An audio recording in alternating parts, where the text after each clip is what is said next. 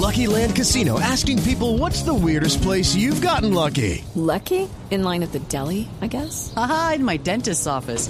More than once, actually. Do I have to say? Yes, you do. In the car before my kids' PTA meeting. Really? Yes. Excuse me, what's the weirdest place you've gotten lucky? I never win and tell. Well, there you have it. You can get lucky anywhere playing at LuckyLandSlots.com. Play for free right now. Are you feeling lucky? No purchase necessary. Void where prohibited by law. 18 plus. Terms and conditions apply. See website for details.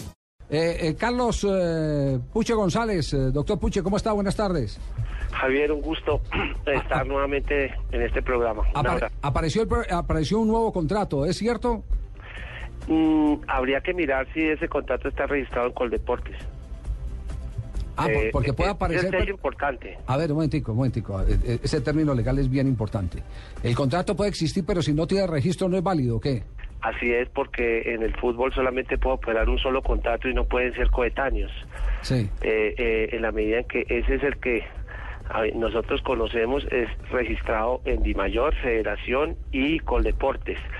Porque conforme al- al- a la ley del deporte, en su artículo 32 establece que todos los contratos deben ser registrados en Coldeportes eh, para efectos de inscripción, para efectos de registro de derechos deportivos y no pueden ser remitidos más tarde de 30 días a- al producirse esa situación. Por lo tanto, sería bien importante mirar si el documento que dice el señor Hoyos, que llega hasta el 2013, eh, fue admitido en Coldeportes porque estarían admitiendo dos contratos y la legislación establece que solamente puede ser admisible un contrato eh, para efectos de regular la relación entre el club y el jugador y para efectos de conocer quién es el dueño de sus derechos deportivos. Eh, eh, ¿cómo, cómo, ¿Cómo se explica que el jugador haya pedido un certificado hace menos de seis meses y le digan que no existe sino el contrato hasta el 2012 y ahora aparezca en el mismo Coldeportes que certificó que hay un nuevo contrato? Eh, es bien extraño y eso le aseguro que si eso sucede y Coldeporte certifica otra cosa, van a tener problemas con la fiscalía, porque evidentemente en ejercicio de un derecho de petición se manifestó a la autoridad competente para efectos del registro que le emitiera copia del contrato registrado y ese es el contrato que eh, eh, Johnny Ramírez tiene porque mm, eh, el chico no le entrega copia de los contratos a los jugadores. Eh, no entiendo por qué, eh, pero a veces ya uno se va explicando el por qué. No hay que ser muy suspicaces. Ese es un mandato legal que muy pocos clubes cumplen para efectos de que el trabajador pueda tener y conocer, como lo ordena el Código Sustantivo del Trabajo, cuál es su vínculo laboral y cuáles son sus términos de duración de sus contratos. Yo no le voy a pedir aquí que ponga la mano sobre la Biblia, ni que jure por sus hijos, ni nada por el estilo. Pero la eh, asociación ha estado envuelta en algún negocio que les haya representado lucro eh, con la transferencia de algún jugador, como lo insinuó hoy el presidente del Itagüí. Mm, yo creo que son acusaciones que lanzan eh, en la medida en que se sienten descubiertos. Eh, eh, lo- dejar en evidencia el incumplimiento de sus obligaciones legales. Eh, esto, esta molestia siempre ha- nos han tildado de que el señor que le habla y la asociación quieren acabar el fútbol. No, queremos acabar el fútbol informal, queremos acabar con los directivos que no cumplen con sus obligaciones. Eso es lo que tiene que cambiar. Y si ellos tienen pruebas de que el señor que le habla está intermediando, se ha beneficiado, ha logrado lucro, porque si yo soy dueño de un jugador, ¿dónde lo tengo, dónde lo puedo registrar? Claro, tiene que si yo pertenecer a un intermedio, club. si yo intermedio en, en, en la... El problema es que, mm, mire que estas afirmaciones siempre provienen o del, o del señor Rendón de Cartagena, o del señor Pimentel del Chicó, o del señor eh, Salazar del Itagüí, o del señor Gustavo Moreno del Depor, que son equipos cuyos contratos hoy, si cualquier jugador del Chico de esos clubes quisiera romper el vínculo, lo podría romper. ¿Sabe por qué? Porque ellos eluden con sus obligaciones legales. Sea del 2012, del 2013, es, no es cierto que el salario del jugador sea solamente y el ingreso del jugador Johnny Ramírez sea solamente el salario mínimo legal vigente. Eso no lo cree ni usted, ni los oyentes, ni menos yo. Do- Y ellos, al solamente declarar sobre esos valores, están eludiendo, lo cual configura una justa causa para terminar sus vínculos. Hoy, cualquier jugador del Chico, bajo esa modalidad de contrato, podía terminar su vínculo con justa causa y quedarse con sus derechos deportivos. Eh, doctor Pucci, ¿cómo se explica que el contrato del cual nosotros conocemos, que fue el que puso en Twitter el jugador Johnny Ramírez, le paguen 500 mil pesos cuando se supone que ya no es válido o viable tener dos contratos? Y todo el mundo sabe que él no se gana 500 mil pesos.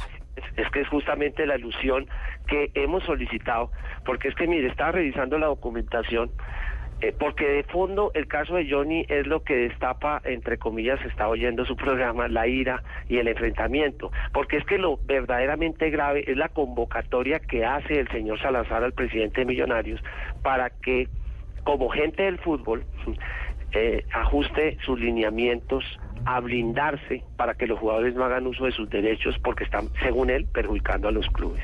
Esto es vergonzoso, esto ya el ministro del Trabajo con quien hemos tenido comunicación se ha comprometido a adelantar una investigación, pero esto lo hemos venido ¿Cu- denunciando. ¿Cuándo, ¿cuándo habló con el ministro Pardo? Justamente con el viceministro y con el ministro ahora hay una reunión en la tarde, eh, Sí. eh, justamente él está con el tema de, de, de la, de la derecho a asociación en las entidades públicas, tiene una reunión citada para las 5, muy posiblemente tenga la oportunidad de encontrarme con él ahora más tarde. Tuve contacto directo con el viceministro, eh, al cual hice conocer esta situación, porque además desde el enero del año del año pasado ya al doctor Luna le habíamos hecho conocer cuando el Cartagena intentó a través de comunicaciones dirigidas a otros clubes de fútbol eh, informando que cuatro jugadores que han terminado su vínculo con justa causa todavía te- mantenían contratos con ellos. Ese es el mecanismo que opera y justamente que prohíbe la ley para construir impedimentos para que un trabajador que ejerce sus derechos pueda volver a ser contratado en Colombia. Esto es vergonzoso, Javier, que Pérez, por ejemplo, que es uno de ellos, se haya ido en el mes de febrero. Marcos. Pérez, Marcos Pérez. No, él se llama Rafael. Rafael. Ah, Rafael Eh, el Pérez. zaguero El del. Real Cartagena que fue a entrenar con el Sí, sí, Medellín, sí, que fue a exactamente. trabajar con el Medellín. Él se y fue, el él se fue para China. Se fue para China haciendo uso de la posibilidad que la FIFA los habilita provisionalmente porque saben que en Colombia no les van a permitir trabajar y se van a buscar una, un ingreso digno para ellos y sus familias. La FIFA los habilita, viene a Colombia con habilitación FIFA y el Medellín no le permite suscribir su contrato porque dice que el Cartagena alega derechos sobre él. Yo me pregunto, ¿cómo es posible que con habilitación de FIFA, con todo lo reglamentariamente cumplido, le puedan impedir a un señor, a un trabajador, poder ejercer su profesión? Esto no hay derecho a que siga sucediendo en este país. Y eso es lo que deja en claro el señor Salazar al hablar de pactos. Por eso, buscar una mejor alternativa profesional lo denomina como prostituta. Y el tratamiento que recibimos los jugadores de fútbol, de él y del señor Pimentel, y los términos y epítetos son de perro y de prostituta. Esto no hay derecho a que por este tipo de, de directivos, porque no son todos, hay directivos cumplidores, hay directivos respetuosos. Infortunadamente, la todavía no logramos que la formalidad sea mayoría para lograr reglas claras en el fútbol colombiano. ¿Usted entregó la grabación al espectador como lo acusan algunos directivos? No, ¿No? yo no, yo no. Mi labor, eh, mire que en ese mismo momento estaba yo en el canal de deportes Sí. cuando inició la, la asamblea en un programa justamente comentando el tema de Johnny Ramírez y eh, yo no yo no yo no soy ni, ni investigador privado ni, ni ni cometo ese tipo de situaciones yo Carlos Puchebón. no, mire, para es que si yo les contara lo que lo que me cuentan algunos presidentes que hablan eh, y cómo se refieren, ni siquiera serían impublicables los términos en los cuales se refieren al señor que les habla, a la asociación de futbolistas. Lo que es, Eh, pero, pero, no, lo que no, pero no nota usted que ya hay un frente común de gente que eh, está pensando totalmente distinto eh, dentro del fútbol. Afortunadamente. Caso Javier, Junior, caso Once Caldas. Once No, Caldas, Nacional. Afortunadamente, es que Javier, Sí. es clarísimo que sí hay. Mire, el señor Betancourt, que ayer venía a ser presentado como presidente del Medellín, Sí. Eh, y lo digo al aire tranquilamente, él proviene del sector privado, de una empresa constructora. Un deportista de alta de alto nivel en su Se- en su época fue seleccionado del departamento de. Antioquia Se en comunicó conmigo, Javier, para, para decirme, mire, nosotros nos vamos a pegar a la ley. En nuestro club no va a haber pactos. En nuestro club no va a haber ningún tipo de situaciones por fuera e irregularidades. Le aseguro que nosotros vamos a ajustar a la ley colombiana. Ya, oiga, le voy, a, le voy a hacer una pregunta porque el tiempo nos, nos, nos agobia y nos tenemos que dedicar con Oscar Gómez a la selección Colombia en, en- en algún momento. En Argentina. Exacto, porque está en Argentina. ¿Hay manera de resolver este coge-coge, este, este problema tan grave?